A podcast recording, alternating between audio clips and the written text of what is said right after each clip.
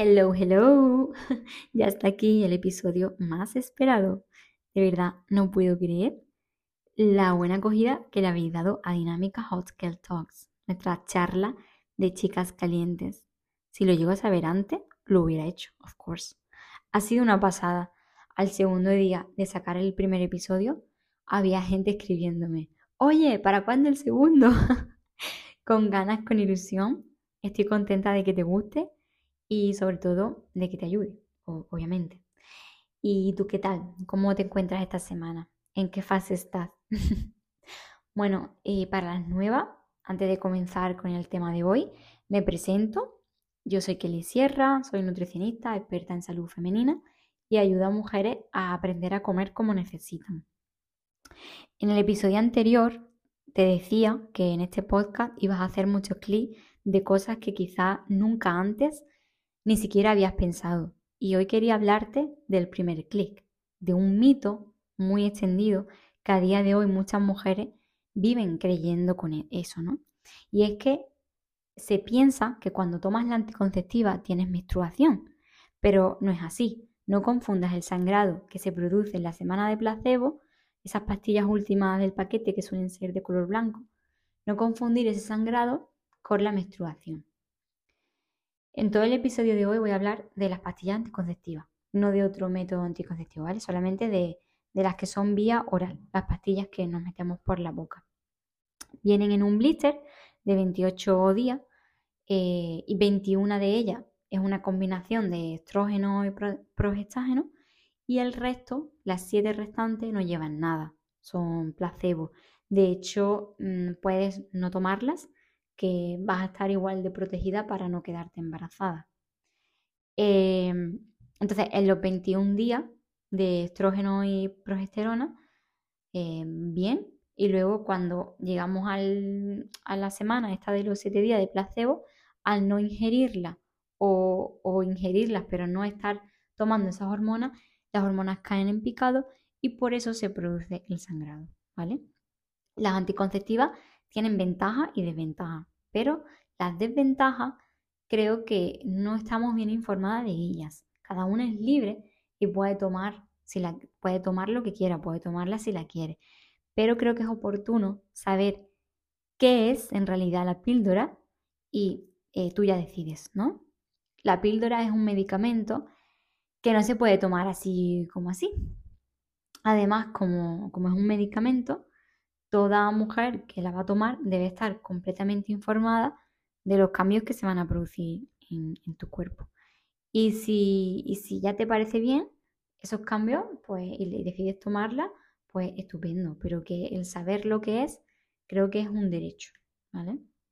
Y se utiliza también para patología, ¿vale? No solo para eh, método anticonceptivo, sino se utiliza para patología como endometriosis, para mujeres que tienen dolores muy fuertes de regla y necesitan mejorar su calidad de vida. Pero antes de mandarla hay que distinguir si es un dolor de regla porque en ese momento no es una regla sana y se puede tratar con hábitos y, una alimentación o porque hay una patología y realmente hay que mandarla, ¿vale? También hay mujeres que la toman eh, para regular la regla, pero esto no es cierto porque no habría regla. ¿Vale? De hecho, cuando se deja de tomarla, los síntomas que había suelen aparecer, incluso peor, ¿vale? O muchas mujeres que desean mejorar la regulación del sangrado, pero a lo mejor tienen un problema de tiroides o de estrés y no están tratando el problema, están tapándolo, ¿vale? Entonces es muy importante primero atacar, descubrir, ¿no? La raíz del problema. Eh, otras personas pues utilizan anticonceptivas para, em, para evitar embarazo, tratar acné, pérdida del cabello, problemas menstruales. Y para unos casos va a ser muy buena idea y para otros casos para lo mejor no tanto. E incluso puede ser perjudicial. No, no obstante, ya te digo, hay que ver el caso. Y no es necesario hacer descanso como se decía antiguamente. Tomándola no estamos seguras. ¿vale? Hablo no de embarazo, sino de salud. No estamos seguras de salud. Así queda un poco igual si haces el descanso o no. algunos profesionales de la salud incluso apuntan a que a veces es peor hacer el descanso. Em, hay mujeres que tomando la anticonceptiva no saben que, que ese sangrado no es regla, no es una menstruación natural. Este sangrado se llama sangrado por deprivación y es causado por la interrupción de las hormonas en esa semana que te contaba, la semana de placebo. Los siete días, los últimos siete, las últimas siete pastillas del blister. Entonces el anticonceptivo nos da mm, las hormonas que nuestros ovarios deberían de fabricar de forma natural. Entonces los ovarios dejan de hacer un poco su función. Se escucha que los ovarios se paralizan, se inactivan, dejan de trabajar, que se desconecta la conexión del eje hipófisis-ovario, pero no es del todo cierto. No llega a desconectarse por completo. Sí que hay una, una se paralizan, ¿no? Pero em, eso, dando lugar a un ciclo hormonal artificial. Y, el sangrado viene porque el, endometrio se engrosa y se descama. O sea, el endometrio es la capa más fina del, útero y eh, se, engrosa estimulado por las hormonas que se le han dado, ¿vale? Por el estrógeno y la progesterona. Entonces, por eso se mantiene el sangrado.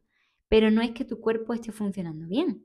De hecho, la función ovárica se paraliza, ¿vale? Lo que se ha hecho es sustituir esa función por, ¿no? por otra, por las hormonas. Lo que tomamos por la boca, esas pastillas, es lo que debería de fabricar nuestro cuerpo, lo que deberían de fabricar nuestros ovarios de forma natural en nuestra etapa más fértil, nuestra etapa fértil. Ya cuando estemos en la menopausia hablaremos de otro tema. Entonces, lo que, lo que se produce al recibir estas hormonas de forma externa es que los ovarios dejan de trabajar y los primeros 14 días del ciclo hay un predominio de los estrógenos la segunda parte del ciclo, en los otros, ya a partir mm, después de los 14 días, habrá más predominio de la progesterona. Entonces, en la primera fase, dentro de los primeros 14 mm, días, los estrógenos se multiplican haciendo que las células endometriales eh, hagan más grueso el endometrio. En la segunda fase será al contrario. La progesterona lo que va a evitar que el endometrio se siga haciendo más grueso. Entonces deja la capa como está, no la, no la hace más gruesa y ya al final del ciclo, cuando baja la progesterona, eh, habrá el, endometrio se, descama, baja, se descama y eh, por tanto tenemos un sangrado. Si el endometrio está más grueso, el sangrado va a ser más abundante. Y si el endometrio es más fino, pues el sangrado va a ser más mm, menos, va a ser poquito. Esto es lo que pasa cuando tomamos anticonceptivos, que decimos, sí, pero yo es que sangro muy poco. Claro, porque si estás tomando anticonceptivos, el endometrio lo que, lo que le pasa es que se engrosa mucho menos, ¿vale? Incluso, incluso a veces nada, cuando se llevan muchos años con, con las pastillas, puede que el endometrio cada vez, no puede, no es así, ¿vale? El endometrio se va engrosando cada vez menos y puede ocurrir incluso que haya un sangrado muy poquito o que, o que no haya, que a veces hay mujeres que experimentan decir, ah, este mes no he tenido la regla, ¿vale? No, no hay endometrio que expulsar, entonces no hay esa capa fina, no hay endometrio, no, endometrio es claro que hay, eh, no está la capa para expulsar y, no lo puede sacar, ¿vale? Entonces, en estos casos, cuando se deja la, anticonceptiva, el cuerpo tiene que volver a hacer su función, tiene que volver a darse cuenta de que no le están dando las, hormonas y tiene que volver a producirlas de forma natural. Entonces, esto puede tardar, ¿vale? Puede tardar, puede ser doloroso, incluso la ovulación puede ser dolorosa y aparecen otros síntomas, ¿vale?